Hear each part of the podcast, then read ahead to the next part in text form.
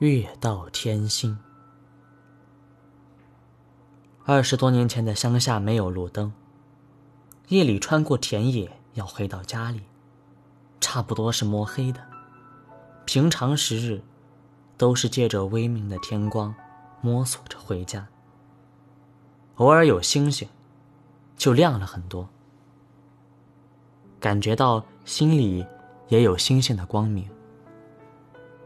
如果是有月亮的时候，心里整个就沉定下来，丝毫没有了黑夜的恐惧。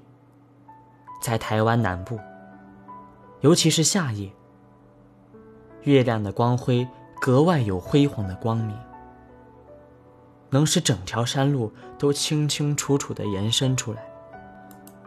乡下的月光是很难形容的，它不像太阳的投影从外面来。它的光明犹如从草树、从街路、从花叶，乃至从屋檐、墙横内部微微的渗出。有时会误以为万事万物的本身有着自在的光明。假如深夜有雾，到处都弥漫着清气。当萤火虫成群飞过，仿佛是月光所掉落出来的精灵。每一种月光下的事物都有了光明，真是好。更好的是，在月光底下，我们也觉得自己心里有月亮，有着光明。虽然那光明不如阳光温暖，却是清凉的。从头顶的头发到脚趾的尖，都能够感觉到月的清凉。走一段路，抬起头来。月亮总是跟着我们，照着我们。在童年的时候，我们的心目中总有月亮一种亲切的生命，就如同有人提灯为我们引路一样。我们在路上，月在路上；我们在山顶，月在山顶；我们在江边，月在江中。我们回到家里。月，正好在屋门前。直到如今，童年看月的景象，以及月下乡村都还历历如绘。但对于月之随人，却带着一些迷思。月亮永远跟随着我们，到底是错觉，还是真实的呢？可以说，它既是错觉，也是真实。由于我们知道月亮只有一个人。人人都却认为月亮跟着自己，这是错觉。但当月亮陪伴我们的时候，我们感觉到月是唯一的，只为我照耀，这是真实。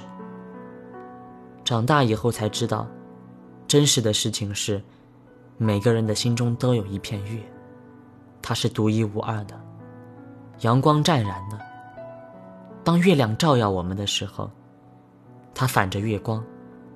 感到天上的月也是心中的月。在这个世界上，每个人心里都有月亮被埋藏，只是自己不知道罢了。只有极少数的人，在最黑暗的时刻，仍然放越自己的光明。那是知觉到自己就是月亮的人。这就是为什么禅宗的人。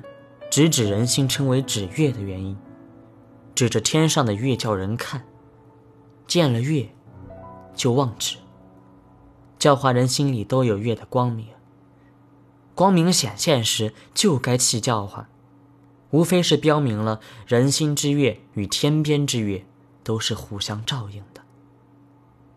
韩荣的说：“千秋有水，千江月。”万里无云，万里天。即使江水千条，条条里都有明月。